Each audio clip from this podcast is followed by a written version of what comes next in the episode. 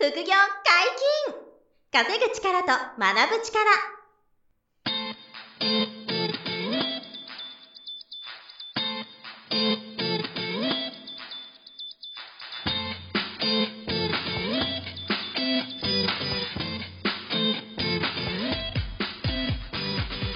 この番組は稼げるようになりたいを叶える副業アカデミーの提供でお送りいたします。副業アカデミーはあなたが副業で稼げる状態になることにコミットしたスクール初級コースから上級コースまでさまざまなジャンルの副業ノウハウを学んでいただけます詳しくは副業アカデミーで検索くださいこんにちは、小林正宏です。山本博史です。よろしくお願いします。よろしくお願いします。小林さんとお二人で。はい。はいお願いします。テーマ言っていいですか？お願いします。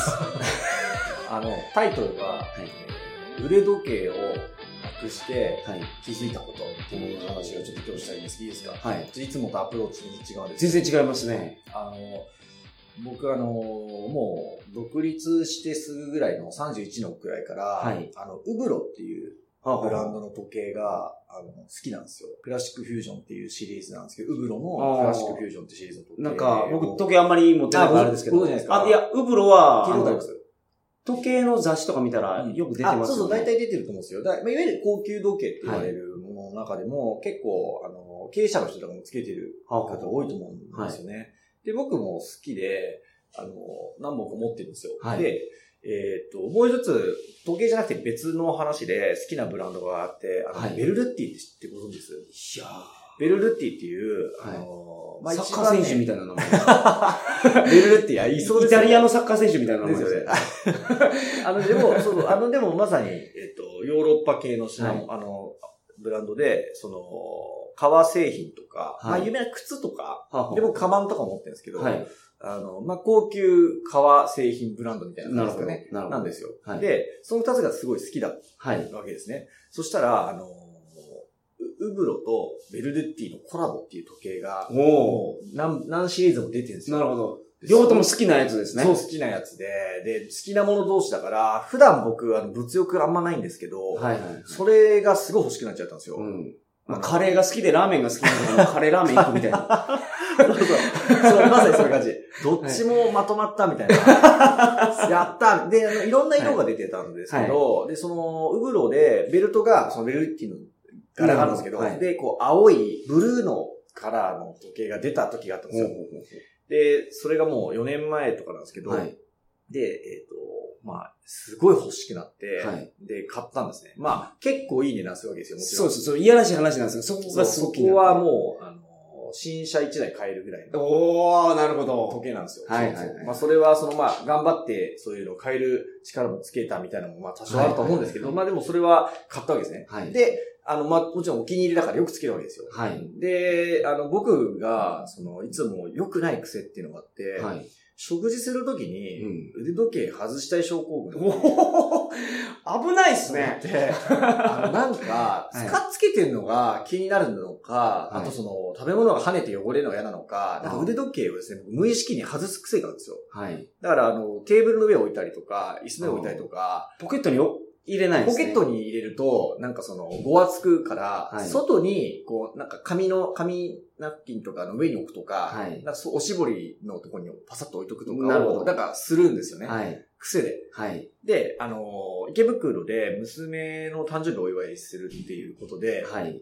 あの、レストランで食事した時に、はいその、ウブロベルルティの時してたんですよね。はい。で、えっと、もう覚えてないんですけど、い外してたみたいで時計を。で、あの、ソファーみたいな、あの、4人席のソはいファーシートみたいなのを、はソファーの上にポンと、危ない。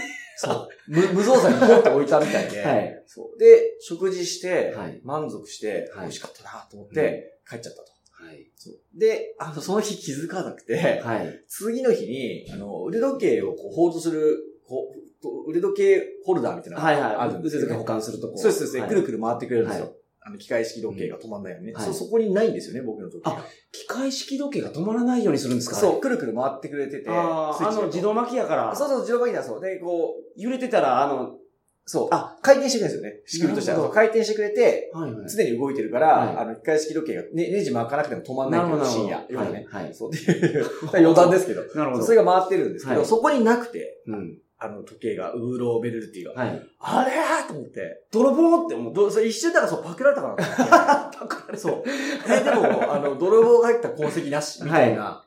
あ、ちょっと待ってよ、みたいな。また、ご飯食べるときに外す症候群が発症したかな、みたいな、思って、はいあ、昨日のレストランだと思って、池袋のそのレストランなんですけど、ちなみに今まで、その、同じケースで 腕時計なくしたことあるんですか？めっちゃ鋭い質問。いえ、実はね、あるんですよ。すぐ気づいたってことは？そう、前にも、はいあの、同じことやってね、別のウブルの時計してる時に、はいラーメン屋さんでそれやってあ、たそこは。あなるほど。ラーメン屋のテーブルに置いたまま、あ、ラーメン美味しかったなーっつって帰っちゃって、美味しいとやばいんですね、だから。食事に満足するそうと、そう食事が美味しくなかったら、パリッと思い出したかもしれないですけど、はいそう美味しくて満足しちゃうから、そう、それでもうね、腕時計を置きっぱで帰っちゃったから前にもあったんですよ。なるほど。2年前ぐらいになって、はいそう。で、その時は、あーってなって、はいで、今回も、あーってなって、昨日の池袋のレストランだと思って、はい。で、まあ、どうしたか、まあ、すぐ電話したら、はい。あの、その、1回目はラーメン屋さんで、はい2回目は池袋のレ,、まあ、レストランだったわけですよね。で、どっちもラーメン屋の店長とか、そのレストランのお店に電話したら、はい。すごい高そうだ。時計で怖かったんで、はい。あのー、鍋に入れて出しとりまな、す。そうじゃないや。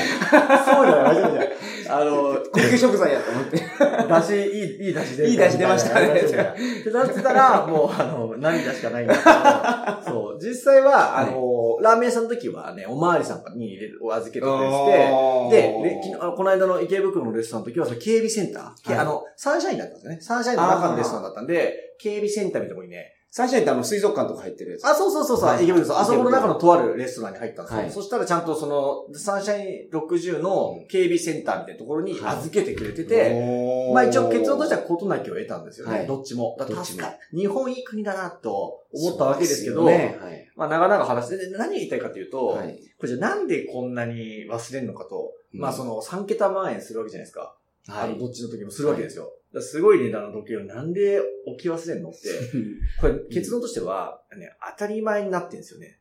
その自分の中で、はい。あの、毎日時計つけてて、はい。なんかね、その、ありがたみを忘れてたりとか、その、まあ、軽んじてるんですよ。その時計のことを。僕,、はい僕の分析では。はい。あ、つあんなに好ききやった。そう、あんなに好きで、夢中で、しかもすごい高いわけじゃないですか。高いお金かけて買ったのに、はい。いつしか当たり前になってるんですよ。うん。で、そこを存在に扱うみたいな、はい。あの、ことを、その、ラーメン屋でもレストランでも、2回もしかもやってますからね。うんだから、本当アホなんですけど、ただ当たり前って思っちゃいかんなと思った時に、まあ何が言いたいかというと、他でもまあ言えるなと思ってて、例えば人間関係も、あの、仲いい人ほど当たり前になってませんかっていうのを皆さんにちょっと言って、お伝えしたくて、はあ例えばご家族とか、はい。あの、まあ、親友とかね、友人とか、あるいは会社の同僚とか、うん。まあ、経営者の方だったら社員のみんなとかが、近くにいて、なんかはい。自分のためにいろいろ気にしてくれたり、頑張ってくれたりう、ん。することを当たり前になってませんかと。はい。当たり前になって、なんか存在な扱いっていうかね、無限にしてませんかみたいなうん。ことだったり、あとはなんかお金のことも言えるなと思ってて、はい。なんか、あの、日々商売してて、あの、お金受け取ってますけど、まあ、はいそれを当たり前だと思ってませんかとか、うん逆に従業員の人がお給料もらうのも、その、まあ、毎月入ってきますよね、安定して。はいはいだから、それがもう当たり前になっちゃうわけですよ。そこにこう、ありがたみがなかった。まあ、もちろん労働した対価ですけど、はい。ただその、そこからね、収益を生み出して、あの、お給料が出ること自体結構大変なことであって、経営者さんですよね。そねそれが当たり前になってませんかっていうことで、あの、改めてその当たり前のものなんてこの世にないんだって話おをしたいんです。よ。もう当たり前なんてないからねと。はい。ついつい見失いがちなんですけど、僕が あの最たるもので、その時計を忘れるとかっていうのも、うん当たり前になりすぎだなと思ったんですよ、自分の中で。なるほど。だから、あの時最初の初心を忘れちゃってるなと。はいはい。うん初心忘れるべからずだなと思ってて、で、それは別に時計とか物のことだけじゃなくて、うん人間関係とか、あの、お金とか、もう全部、まあ、時間とかもそうですよね。はい。当たり前じゃないのに、なんかこう、いくらでも無限にあるものだと思ってね、はいい、ると、あの、もったいない時間が増えていくと思うんですけど、なるほどそうそう。だからその、当たり前に思っちゃいけないよっていうことをちょっと、うん今回はね、伝えたかったんですけど、ふと気づくときありますよね。その、はっとね。はい。大体こう、長く時間が経つと、はいあの、こう軽んじると思うんですよ、人間って。うん。だからそれが、こうね、なくなったり、こう、なんですか、トラブったりして気づくみたいなことが多いはい。と思うんですけどね。だから、それはちょっと皆さんに気をつけてほしいな、みたいうんな話なんですけどね。はい。まあでも、時計出てきてよかったですよ。あ、そう。だからでも、毎回諦めるんで、はいあ、もうダメだろうな、みたいな。どっかでそう拾われたら、その、損切りスピリッツが素晴らしいですね。あ、そう、あれ、き基本ね、自分の失敗じゃないですか。だからね、はい覚悟決めてて、はい。あ、もうヤフオクとかで出品されるんだろうな、みたいな、